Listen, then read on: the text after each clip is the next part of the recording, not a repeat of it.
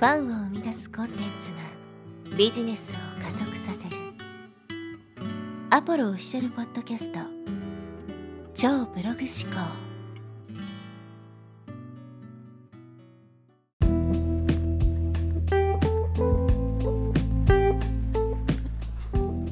こんにちは、アポロです。今日はですね、素直な人は成功しやすいかという話をしていきます。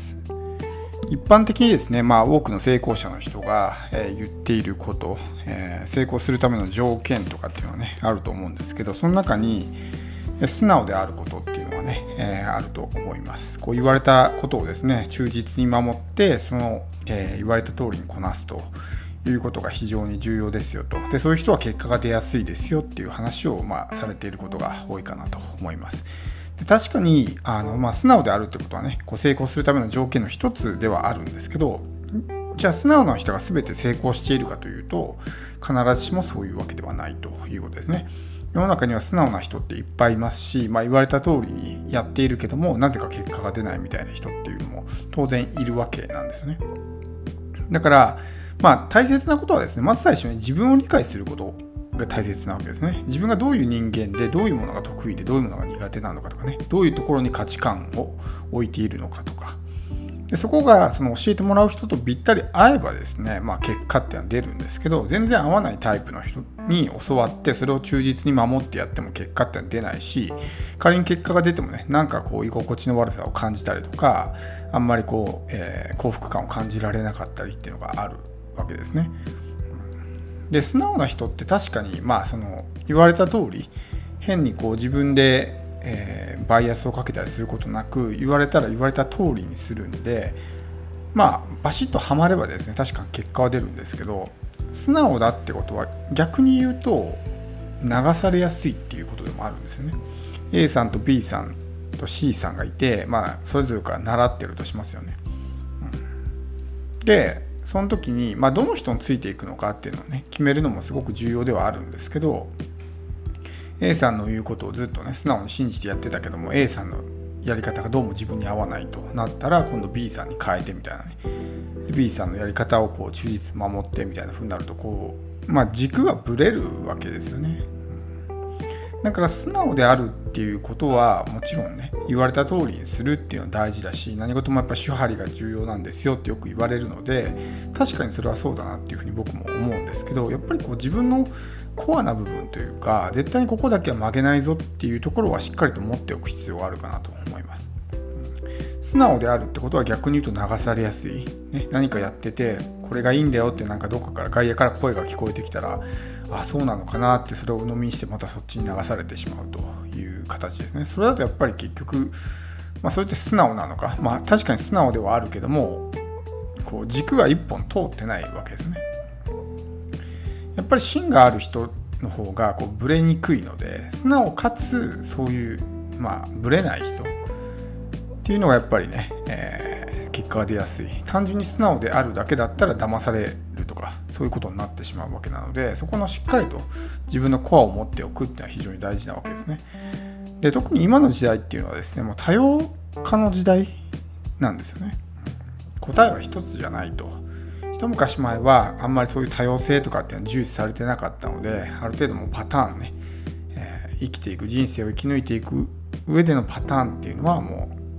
ある程度決まってたわけですけど今の時代っていうのはもうありとあらゆるね多様な生き方があるしそれぞれ人ね、えそれぞれ違うようなタイプの人もいるし誰に習うとかねそういうこともその答えは一つではないわけですよ。A さんっていうめちゃくちゃすごい人がいてその人から習ったら全員が結果出るかっていうとそういうわけではないやっぱり合う合わないの問題があるのでえどんなにその人がすごい人でもね合わないってなったらやっぱ結果が出ない。でも逆にそんなにすごくない B さんから習ってもその人が自分に合ってたらやっぱり結果は出やすいとかっていうふうになるのでそこをしっかりと見極めないとまずは自分っていうものをですねしっかりと理解した上でじゃあどういう人間を選ぶのかってことを理解していかないと全然こう周りに流されて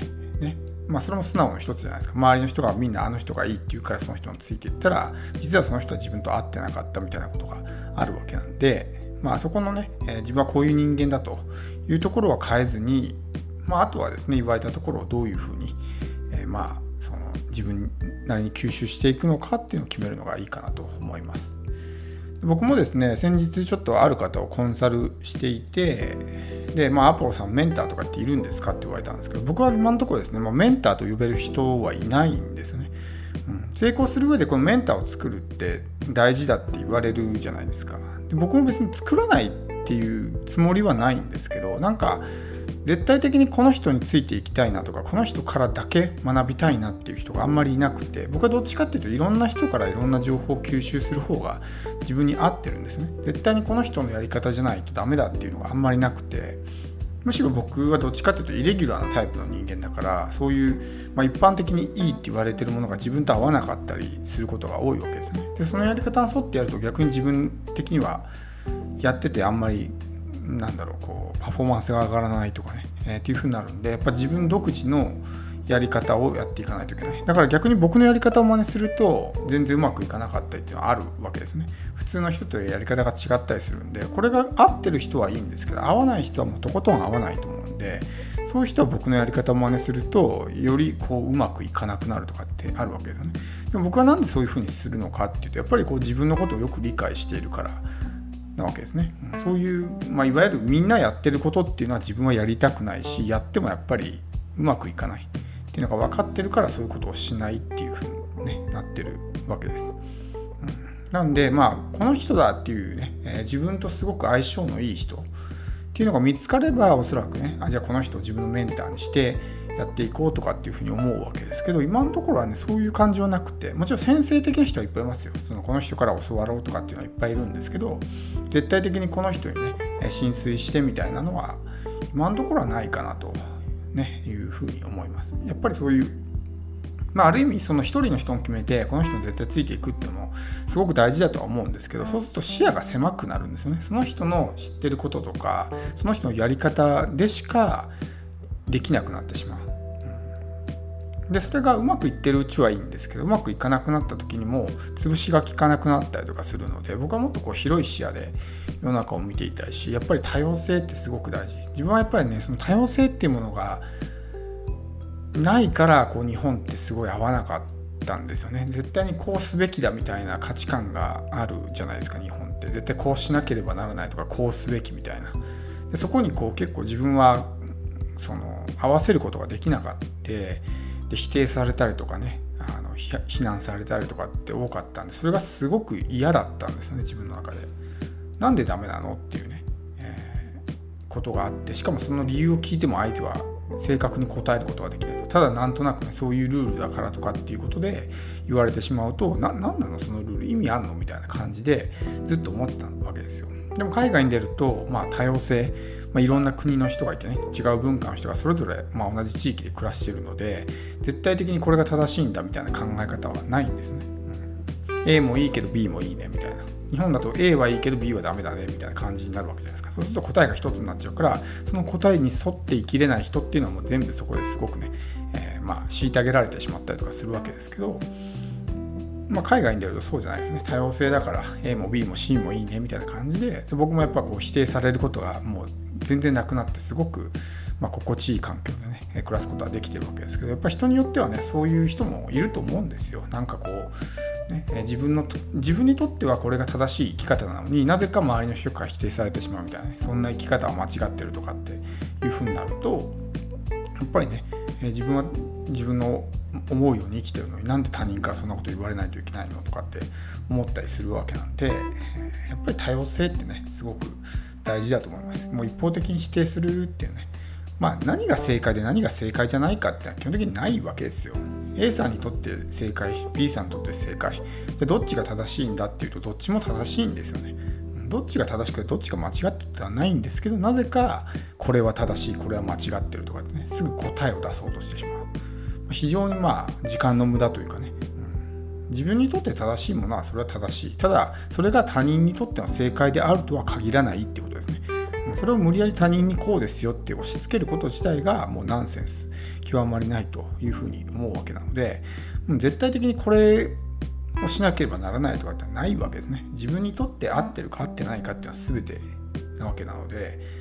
まあ、ちょっとね、えー、今回何の話してたのかちょっと